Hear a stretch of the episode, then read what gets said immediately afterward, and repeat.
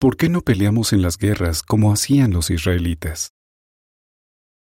Durante la Segunda Guerra Mundial, un oficial nazi les gritó a un grupo de testigos de Jehová.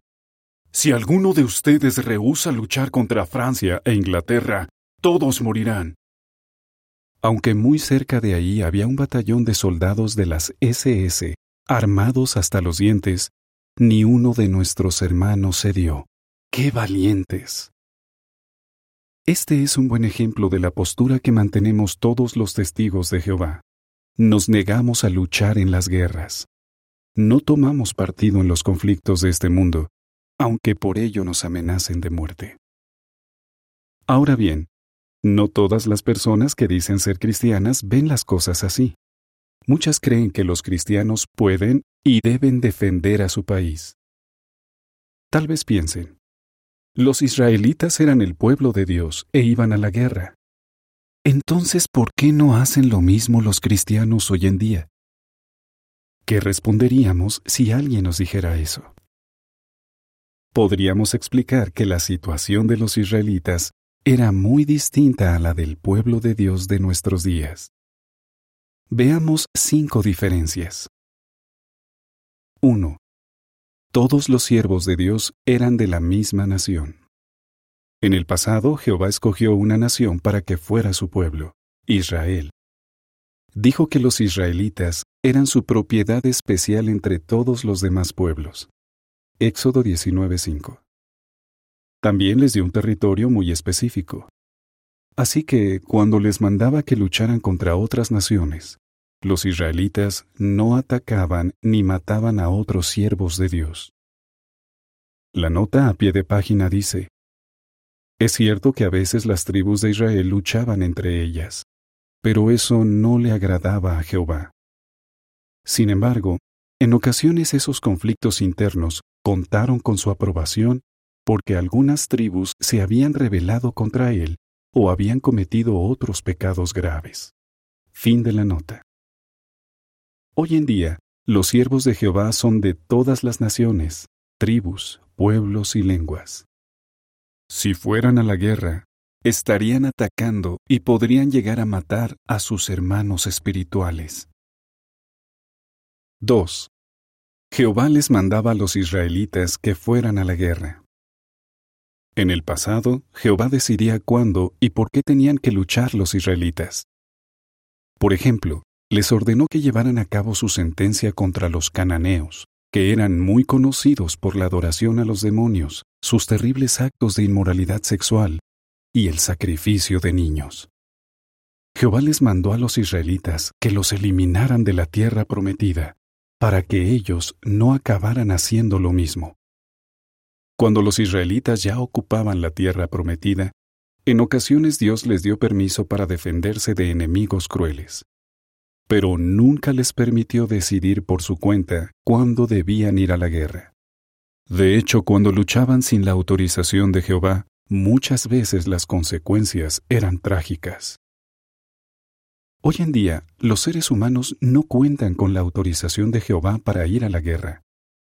Las naciones luchan para defender sus propios intereses, no los de Dios. Quizás se envuelven en guerras porque quieren ampliar su territorio o conseguir beneficios económicos o por motivos políticos o ideológicos. Pero, ¿y los que dicen que luchan en el nombre de Dios para defender sus creencias o acabar con los enemigos de Dios? Ellos tampoco cuentan con la aprobación de Dios. Jehová dice que será Él quien protegerá a sus verdaderos siervos y destruirá a sus enemigos en una guerra que ocurrirá en el futuro, la batalla de Armagedón. En esa guerra, los únicos que pelearán en el ejército de Dios son sus tropas celestiales, no su pueblo aquí en la tierra. 3. Los israelitas les perdonaban la vida a quienes demostraban fe en Jehová. En el pasado, el ejército israelita muchas veces les tenía misericordia a quienes demostraban fe en Dios y solo mataba a quienes Jehová sentenciaba a muerte. Veamos dos ejemplos. Aunque Jehová ordenó la destrucción de la ciudad de Jericó, Los israelitas le salvaron la vida a Raab y a su familia debido a la fe de ella. Y más tarde, se les perdonó la vida a todos los habitantes de Gabaón porque demostraron que respetaban a Dios.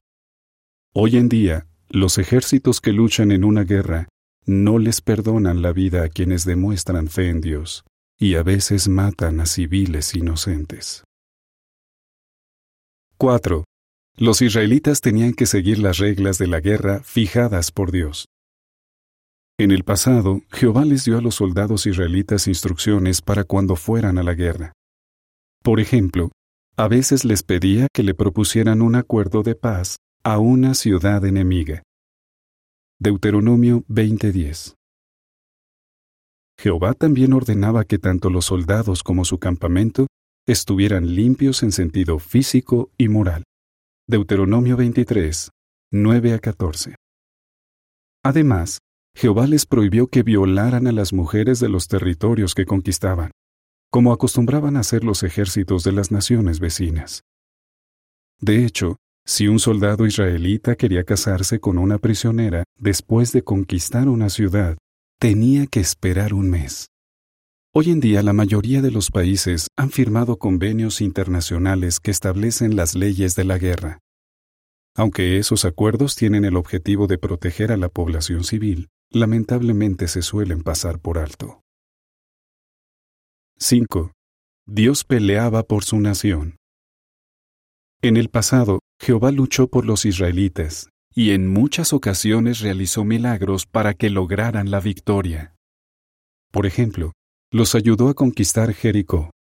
Siguiendo las instrucciones de Jehová, los israelitas soltaron un gran grito de guerra, y entonces la muralla se desplomó. Así Jehová les allanó el camino para conquistar la ciudad. Y más tarde lograron vencer a una nación enemiga, los amorreos. ¿Cómo? Jehová lanzó desde el cielo grandes piedras de granizo. De hecho, murió más gente por el granizo que por la espada de los israelitas. Hoy en día Jehová no lucha por ninguna nación de la tierra. Su reino, que está en manos del Rey Jesucristo, no es parte de este mundo. En cambio, Satanás es quien controla todos los gobiernos humanos. Las espantosas guerras de este mundo son un reflejo de su perversa personalidad. Los cristianos verdaderos fomentamos la paz. Como hemos visto, la situación de nuestros días es muy distinta a la del antiguo Israel. Pero esas diferencias no son las únicas razones por las que no vamos a la guerra. Hay más. Por ejemplo, Dios predijo que en los últimos días quienes se dejaran enseñar por Él no aprenderían más a hacer la guerra. Y claro, tampoco participarían en ella. Isaías 2, 2 a 4. Además, Cristo dijo que sus discípulos no serían parte del mundo, no tomarían partido en los conflictos de este mundo. Juan 15:19 Cristo les pidió a sus seguidores que fueran un paso más allá. Les enseñó que debían evitar todo lo que genera rencor, ira y guerras. Mateo 5, 21 y 22. Y les enseñó a fomentar la paz y amar a sus enemigos. Mateo 5, 9 y 44. ¿Qué significa esto para cada uno de nosotros? Seguro que no queremos ir a la guerra, pero ¿tenemos en nuestro corazón algún rastro de hostilidad que pudiera causar divisiones o peleas en la congregación? Sigamos haciendo todo lo posible por arrancar de raíz cualquier sentimiento de ese tipo. En vez de apoyar los conflictos del mundo, los cristianos fomentamos la paz y el amor entre nosotros. Estemos decididos a ser neutrales mientras esperamos a que llegue el día en que Jehová acabe con todas las guerras para siempre. Fin del artículo.